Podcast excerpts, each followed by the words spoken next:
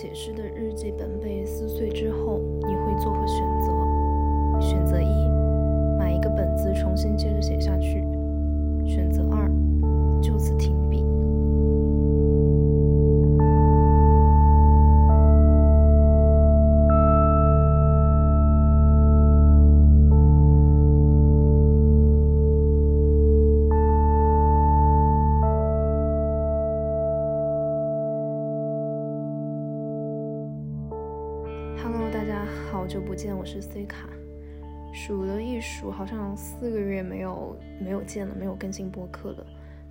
这一场此起彼伏的互联网表达浪潮里，自己却做了一个退缩的过客，似乎是一个不是不太明智的选择。但这个选择是遵循了我个人内心的感受吧。今天想给大家分享一部电影，不过这是这一期节目的副线，主线是我想讲述关于表达欲以及一个人成年之后如何将自己的身体和头脑塞进这个社会系统的一些感悟。这个到底表面上或内核似乎是很单一的，却也是很复杂的社会。这一期也算是一项我有做过的关于自我成长的主题。我梳理了自己近几个月不愿去深度思考和表达的矛盾挣扎。好了，就嗯，这一期似乎算是回归到了卡的主题吧，迈过了这个坎，希望自己可以在其他领域更加自由的生长。所以我想要做一次梳理，这一次是给自己的节目。我想要分享的电影是美国导演贾木许二零一六年的作品《Patterson》。这部电影讲述的是在美国新泽西州东北部的一个叫 Patterson 的落后小城里的一个 bus driver，一个开着二十六路在城市里循环往复的公交车司机的故事。刚好他的名字也叫 Patterson，电影似乎是要呼应点什么。对的，Patterson 是一个喜欢写诗的普通人，在周一到周日枯燥的生活习惯和环境当中，些许变化的是他脑中的诗意，以及他流露出落在笔记本上面的诗句。他是一个写诗的 bus driver。故事在继续，我了解到 Patterson 最喜欢的诗人是威廉·卡洛斯·威廉姆斯，而 Patson 这座城市，这座比较。衰败的城市正是这位美国现代诗人的故乡和他这一生生活的地方。这里要插入一个关于威廉姆斯这位诗人的一些介绍。威廉姆斯的诗风接近意象派，同时具有浪漫气息。他的诗歌主张生活化，他坚持用口语创作表达。而这位诗人，他的正职是在 Patterson 作为一个外科医生。他的许多诗歌主题都取自于这座城市和乡村生活。他有一句话这样讲述：“我相信一切艺术都从当地产生，并且必须如此，因为这样我们的感官才能找到素材。”因此，在威廉姆斯的创作后期，他创作了五卷主题为 Patterson 的长诗，来描述这座小城市的历史。所以，无论是从职业的多重角度来看，还是关于在 Patterson 这座城市生活观察的牵连羁绊，Patterson，Patterson，Patterson，电影名、城市名、主角名似乎都有导演的思考和联系在其中。可以是关于美国诗风的思考，也可以是关于诗歌创作的根源。也可以是关于一个人精神身份与职业身份的思考等等，这就是贾木许，贾木许导演的风格。那我为什么要看贾木许呢？跳出来回答一下这个问题。豆瓣上对于贾木许风格的描述是：贾木许的独到之处在于他能将低成本制作拍出特殊的韵味，冷漠疏离的意象。漂泊流浪的情节，我看贾木许是因为他被称为水瓶座风格导演的代表，我想从他身上找到冷漠疏离的合理解释，来宽慰我不知道和大部分人舒适相处的距离感。很长一段时间在公共媒介上，不过多的表达，不过多的交流，不过多的融入，是我的一个状态。我也经常回过头自省，开始用自己的星座来解释自己性格的古怪。不能说古怪吧，就是感兴趣的点奇怪了一点，不太能和大多数人拥有共鸣，喜欢跳跃有趣一点的思维，这就会让身边一些人比较费解。这也是我。自我否定时期的一个探索途径，我试图用相同星座独立导演的表达来寻求一些可以让我做到独行的勇气和力量，再从这些不靠谱的玄学当中寻求一些安慰。之后你可能还会听到我更多迷离的尝试和开拓。但事实上，我看贾木许的电影，关于他的电影，我我也不一定都喜欢，不一定都看得懂，也不一定都有共鸣。但这一部电影，我似乎有想讲点什么。跳回主题来，就是关于表达欲，以及一个人成年之后如何将自己的身体和头脑塞进这个社会。当看这部电影的时候，我便有了自己的思考和寻找。Patterson 对我提出的第一个疑问是：如果你的职业是一个 bus driver，这其实是一个关于自由的提问。如果你身处一个物理上很不自由的职业，你该如何度过自己的一生？影片主角 Passon 是一个 bus driver，破败的城市，笨重的公交车，无聊抱怨的同事，重复的工作服和一个装着午餐的铁盒子。如果你的生活就是由这些构成，你该如何感受你的生活？我的回答是：曾经我对自己的职业自由度有过想象。如刚刚所说的，我自己是一个思维跳跃、想要一定自由度的人。此处的思维跳跃，可能在大多数时候不是一个褒义词。我的肉身是否可以处于一个固定重复的位置？我的精神是否安然 settle down？我看到很多同龄的朋友比我早进入实习的，进入社会工作之后面临的一些状况。甚至更早些时候，我在学生时代便有几个关注的兴兴趣、性格相投的姐姐们，她们是这样表达自己的状态的：我总是很不愿意谈起工作。对我来说，只有那些很幸运的人才能够做自己毕生热爱的事情，然后还能养活自己，甚至是赚钱吧。我从未妄想过，所以这也是我不想谈的原因。工作是工作。然后生活又是 totally different story。我只是在做一份养活自己的工，生活和工作是两码事。其实早在几年前，我就开始给自己一个很长的心理铺垫和训练，去接受自己每天可能会上班有两个小时的通勤时间。那我可以在地铁上面阅读、听音乐、听播客、观察人类，脑中有很多小剧场之类的。融入社会似乎并不是一件全然痛苦的事情，但我想我这么讲可能又似乎太过天真和理想了。上个月我回家见到一些朋友，一个很亲近的朋友，他告诉我了一句话，他的一个感受是：每天上班通勤能有一个地铁座位，就是一天当中很开心的事情了。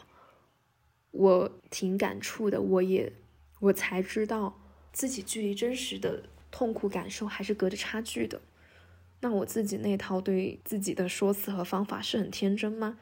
我给了自己这样的心理准备，也看到敬仰的那些姐姐如修行者一般，在城市系统当中生活工作，他们在地铁中阅读，在生活中写诗，在公园里散步。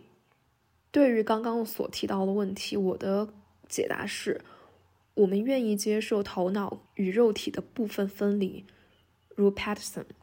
工作是周一到周五的重复，相同的线路，相同的生活节奏，但不同的是，他脑海中的诗在换着文字排列方式流动着。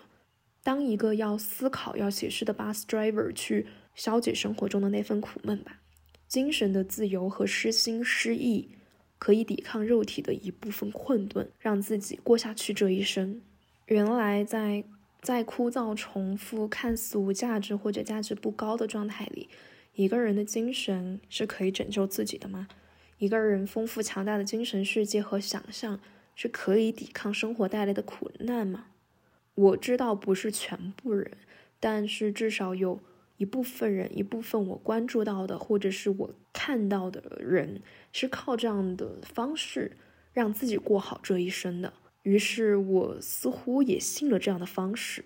当你信了这一点之后，你请接受以下的附加问题：第一，这些类似喜欢写诗的爱好，让你和大众人群之间有些区隔。你接受得了孤独和评价吗？我不写诗，但是我的很多爱好可以和思考状况可以类比。当我看《Passion》这部片子的时候，我在豆瓣上面看到一个影评。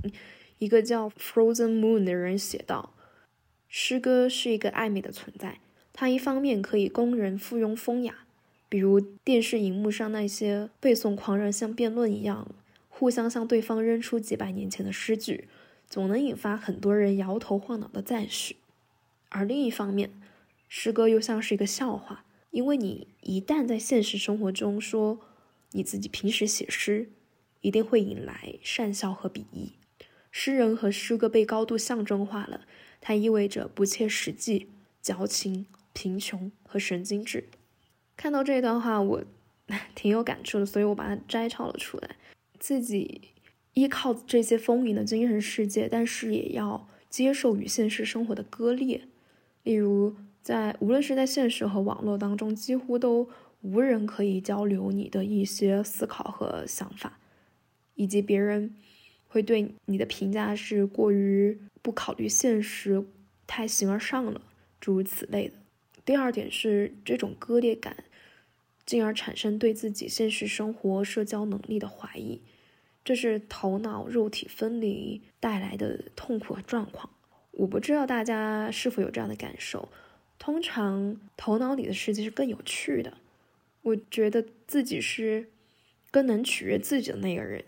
这样的表达似乎过于自恋了，但我感受到说，人只有与内心深处的自我连接到的时候，到达一种心流状态的时候，是最嗨的、最兴奋的，是最最最忘我的。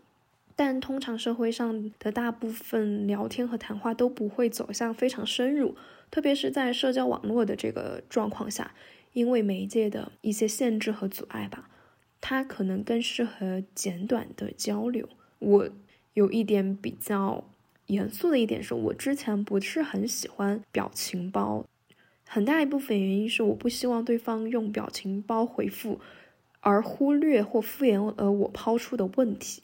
我想要进行进一步沟通和思考的一个关系，我可能就是一个比较笨拙、渴望寻求内心对话的人，因此在选择与自我对话。还是与现实世界里具体的人对话，还是在社交网络上和更多人对话？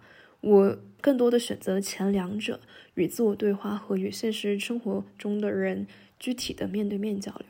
嗯，后来的状况是我是一个并不能和很多人混熟、广交朋友或者是参与群聊的人，在社会上这种生活方式和社交选择，可能就就是一个不是很聪明的选择。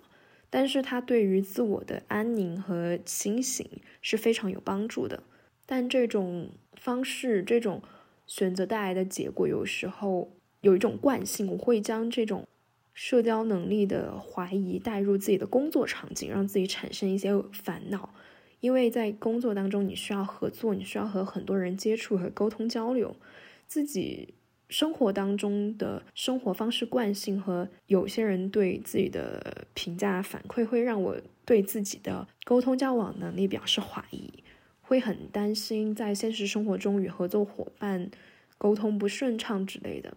但是当你走入现实生活中，具体和人交往接触的时候，你发现大家合作是很愉快的，大家是能看到彼此的。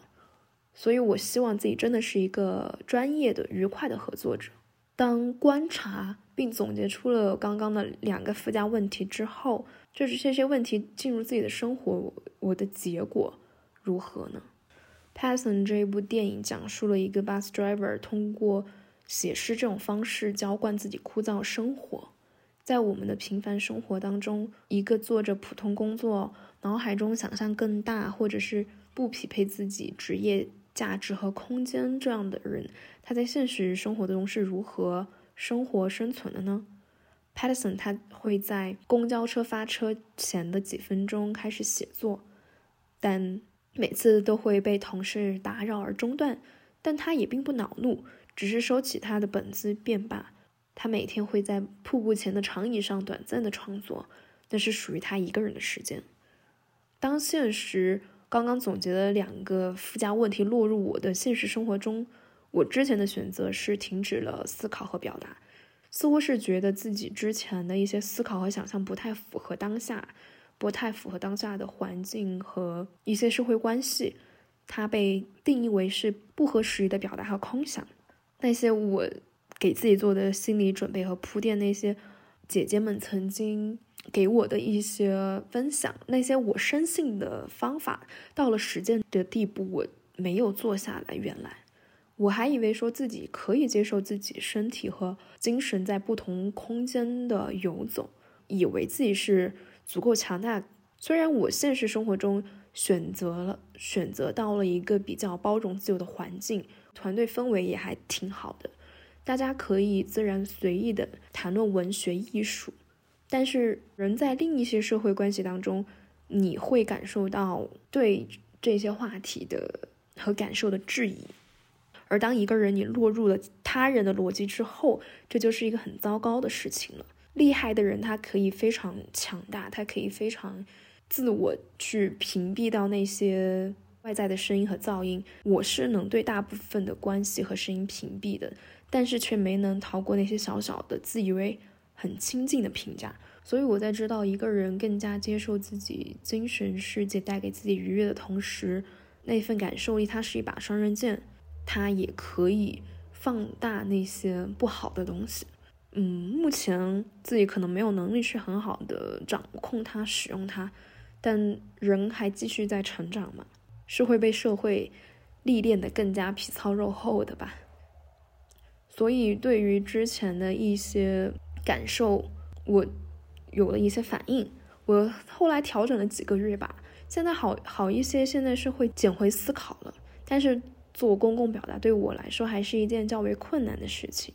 我自己还是没太能让自己很很轻松的走入一个更大更开阔的世界。但是我觉得有一个方法是要在现实生活里好好生活，好好工作，这便是对自己的。一个更切实的证明，而不要去在乎那些遥远的不熟知你的人的误解。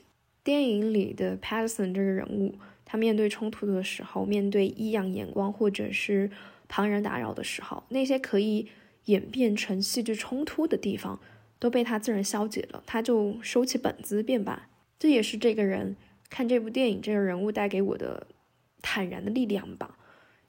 去融合自己内心和外界的冲突。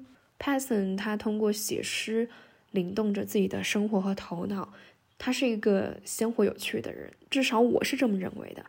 我认可他的有趣。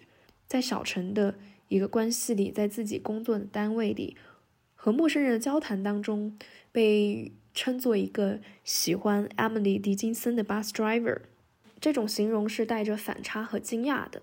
但是如果当你觉得这没有什么所谓的时候，那你就是真正的接纳了自己。那当你接受自己是一个喜欢 Emily 狄金森的公交车司机之后，你愿意把你的事迹公开出来吗？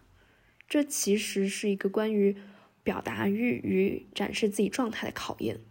刚才的几个问题是对一个人生活方式、对外界考验的反应，而这一次便是对自我。对自我内在和作品的考验，这是一次更深层的先底。Patterson 在电影里，他拥有一个自由艺术、头脑天马行空的美丽妻子，对他保有理解和欣赏。妻子常常鼓励他去把你的诗集打印出来吧，你贴出来，你让更多人看到，让更多人去欣赏你诗歌的美妙之处。这种鼓励在 Patterson 的生活当中出现过很多次。而电影的叙述线就是讲述 Patson 在接受妻子这个建议前后一周的故事。那他日记本里的诗歌会流向何处呢？我要插入一个我自己的感受。我当时看这部电影觉得吊诡的一点是，妻子这个角色是真实存在的吗？还是 Patson 的自我想象？有这样一个如此亲密的人，这么的理解他、包容他、鼓励他，我会觉得这是挺不可思议的。因为我我觉得很舒服的关系，已经对我而言，朋友之间保持一种独立的状态，各自自由的生长，便是对对友谊或者是对关系最好的鼓励和支持了。我会被朋友成长的故事和能量打动、鼓舞。最喜欢的状态就是彼此在自己的生活和领域当中默默耕耘，并不期待对方达到全然的理解和支持。所以，Patterson 妻子的角色让我觉得过于美好，进而有一些不真实了。那接受了妻子的鼓励，最后《秘密笔记本》里的诗歌打印出来吗？Patterson 接受自己的想象被更多人看见、审视。和欣赏吗，这是一个需要自己从内在打开自我，去面对世界，去接受评价和质疑的勇气。我最近在看别人送的一本书，是关于冥想的。在序言中有这样一句话：“人就是在外部声音、真实世界和内心状态中不断迷失又不断醒来的重复过程，而这一切是一种修行。”对外的抵抗消解之后，还有对自我的审视。人生即是在不断的迷失当中，与不断缓慢的醒来当中，缓缓的流淌着。而我这一次表达的停滞，就是一次自我迷失吧。确实。那电影后来的发展是，Patterson 的秘密笔记本，在他准备去复印的前一天，他把笔记本放在了沙发上。在他外出的时候，他家里的那只宠物狗将他的秘密日记本撕的散落一地，再也拼凑不起来。所以，当你写诗的日记本被撕碎之后，你如何感受？你如何进行接下来的生活和创作呢？当一个人终于鼓起勇气准备去表达、分享之后，准备向。世界表露自己诗人作品的时候，自己的作品没有了，这是一个很戏谑的结果，是自己运气不好，还是上天的旨意呢？你或许不是一个诗人，这样一个意外一定会让 Passon 产生自我怀疑。日记本没有了，日记本当中的诗歌不存在在具体的世界里了，那我还是一个诗人吗？后来 Patson 说那些诗。都只是写在了水上，Passon 就此结束了他的写诗人生吗？否定了自己的诗人身份。故事讲到最后，Passon 说他想出去走走，去散散心。他回到他经常写诗的地方，在一个瀑布之前，瀑布有一个长椅，他坐在那里。他遇到了一个来自亚洲来朝圣他最喜欢的诗人威廉姆斯故乡的一个诗人。那个亚洲人很坦然的自称说：“我是一个诗人。”他们在交流当中聊到了 Passon，聊到了威廉姆斯，聊到了这个 Patterson 是一个喜欢威廉姆斯的 bus driver 这个话题。但那个来自亚洲的诗人他说：“嗯，但是威廉姆斯一生的职业不也是一个外科医生吗？只不过他也写诗而已。”这样一句话。意蕴悠长，最后这位诗人离开之前，送给了 Passon 一个空白的笔记本，这仿佛也是一个很明显的隐喻和对 Paterson 的治愈。很多人的职业暂时是一个，但这并不能就此固定了他自己的人生和发展。Patterson 敬仰的诗人，出生于 Patterson 的威廉姆斯，是一个外科医生。电影中的 Paterson 是一个 bus driver，但是也不妨碍他要成为一个诗人。一个人的现实身份或者现实环境的困顿，并不能定义他精神世界的广阔。那些喜欢，那些构成他生活写作方式的习惯，就决定了他是一个什么样的人。他是一个公交车司机，但他也可以是一个诗人。所以看了这个电影的我，之前还在为别人觉得我太过矫情感性的表达，或者是太过理性冷酷而去定义自我吗？我才不要被定义，我不想一直是一个听摇滚的人，或者被别人描述为一个喜欢听后摇的女生。我可以随时变化，我也可以拥有更多新的身份。所以对我个人而言，那些看似关怀的夸赞，有时。其实大多数时候都成为了束缚、捆绑想要变化的我。我知道在播客里，除了讲自己和朋友的一些成长的思考，那些更加自我的部分，其实是更自由的我的感受。有一些很奇妙的感受加入了。我很喜欢一个朋友，他对我的表达是：他说你很擅长放大情绪，诶，像是带了一个放大镜。而我不喜欢表达是，你是一个很感性的人，你的表达很情绪化，思考过多，你好理性冷酷，就我也不知道我是个什么样的人，你为什么要说我是一个这样的人呢？以及我经常过多的运用我的感受，我去谈论我的感受，是一件很虚无缥缈的事情吗？后来我觉得，正是因为这种情绪，这种感知触角和放大镜，它。让我加倍的感受到世界上发生的人和事物，对我而言可能是更加高密度的在感受故事和生命力。它是一个双刃剑，我也知道。我想要拥有合适的理性来控制这种情绪的泛滥和失控。所以，一个人拥有着感性和理性，以及在不同的事情当中它出现的比例不同，人就是很自然的流动，这样不好吗？这都是我后面很很久很久之后我领悟到的，但是之前我也只是觉得那种形容不舒服而已。最后回到电影，Patterson 遇到那个来自异国、自称为诗人的人，他揣着那个空白的笔记本走回了家，生活可以继续着，他的诗歌创作应该也可以继续着吧。而这次经历也让他。打破了自己不配成为诗人的一个自困，而我似乎还是没有将我内心觉得不舒服的那种褶皱给捋平。我是可以拥有一个自己的秘密日记本来写诗吗？我是否可以把这些诗印刷出来呢？我曾经是一个把那些本子丢了就躲进人群里的人啊，现在渐渐捡起了别人递给我的一个空白笔记本，重新开始写。像 p a s s o n 一样坐上公共汽车的司机位置，开始重启了自己对于社会的观察。而这部电影对我而言，就是遇到的那个日本诗人，让他助推了我最后重新开始表达和思考的勇气。当自己撕碎了这日记本，或者是丢掉了自己的笔记本之后，就忘记了自己曾经是一个拥有一支笔的人。在我停止思考、停止表达的这段时间，我还是有一些感悟、思考的，分享一下。第一点是，我觉得人生最大的危机是与自我的断联。正是因为我那段时间与申诉自我没有那么紧密的联系了，我才更容易受到外界的质疑和 judge。进而对自己的自我价值和行事方式产生怀疑。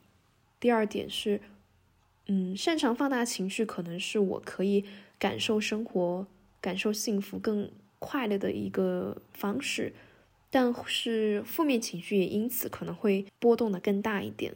我曾经的方式是隔绝掉社会大部分的影响，更加活在现实生活当中，更加面对面的和真实的。喜欢你的朋友交流吧，就是忽略掉那些不了解你的虚拟的，无论是网络当中还是遥远的人。第三点是对于刚刚第一点的一个发展，不要与自我断联是非常非常重要的一点。还有一个帮助自己的方式是不要停止输入和思考。我是一个很容易停滞呆掉的人，很容易发呆。但是新的输入和思考或许就能带给我生活新的答案，而这部电影即是我自恋的某些投射。在和朋友前几天的聊天当中，他分享给我一句话，他一直在给我安利《海贼王》这部动漫，但是我啊，就是一个很很懒惰的人。我看到他分享那句话这样讲，让我重新有了一些兴趣。他说，重新再看《海贼王》，看了六百多集之后吧，发现生活中的大部分问题都迎刃而解了。这句话很触动我。我觉得可能或许这就是一些文学影视作品带给我们的意义。它在帮助我们完成我们现实生活困境的一种解构，它帮助我们完成自我解构。所以我觉得《海贼王》是一部很好的作品。我我我 我就觉得它应该挺好的。第四点是，嗯，我现在对于自己状态的一个总结：问题和自我怀疑还是存在的。我现在并没有全然的接纳自己。对于表达欲，它是一个很神奇的事情。有的人交朋友或者对外表达是一件很很轻松就能完成的事情，但我感觉自己可能更偏向 passion 一点吧。想要拥有一个自己的本子，还是不太轻松的，就给外界呈现的。嗯，会怀疑自己这些思考和表达的意义。那假使这就是我的生活，passion 的生活，这是我向往的一种生活的话，我就。简单的把写诗和喜欢的东西融入到我，我与自己的内心深处有一个足够、足够深、足够坚固的联系就足够了。那这些作品和创作，那是先属于我自己。那这一期播客的最后，还想讲一些跟电影没没搭边的话题，跟这些主题有有搭边的话题吧，就是我。对于自己更喜欢感受情绪和观察他讲述他的表达，对无用知识的欣喜发现。在某一天，我再次听仲青老师不在场节目第一季的 bonus 节目堆这一期里的最后七分钟，我获得了一些感动。这一些感动是什么呢？这些感动的物理呈现方式是我反复听了十几次。它大概意思是。当你想要去谈论一些自己认为值得谈论的话题时，这些话题的重要性对自己是不言自明的，但是对于别人来说是没必要的，甚至是不伦不类的、莫名其妙的。有时，当你想要正面谈论你的感受和情绪，正面去谈论一些艺术和音乐的时候，它似乎很容易陷入到一个矫情客气的情景，很难找到合适的话题和方式去讲述它。听到这里的时候，会心一笑。很多时候，我们便因此羞于、羞耻于谈论了。但是，最近看的这部电影，以及听了仲青老师的最后七分钟里的一段自述，又再次醒悟过来：我们不能放弃掉这些感受，不能放弃掉这些谈论。所以，如果喜欢这一期播客节目的朋友，可以去听一听仲青老师不在场第一季的 bonus 节目。不能说有相似困扰吧，这样显得又又很矫情了。就觉得我这一期节目你听起来很受鼓舞的话，那那一期更加不错。Absolutely。还有一个有趣的观察是，不在场第二季第二集里，仲青老师讲李建清《人是故乡人》这个作品的时候，我去嗯听了一下，了解了一下这张作品集。第一首对外推出的曲子是《出城》，在这一次推出的文案当中，有这样一段文字是：“只有诗人的眼睛会看见身边匆匆的路人，好奇他们的故事，为他们写成词。”这似乎也呼应了我今天分享的这部电影里面作为 bus driver 的 Patterson。只有诗人的眼睛会看见身边匆匆的路人。好奇他们的故事，为他们写成词。只要心感受到了，整个世界都会响应你的。以前总听说人长大了就会消失表达欲，我也不知道社会如此大，有表达困扰的人，大家是出于何种原因不再继续表达呢？不再继续思考呢？如果你不胆怯的话，你。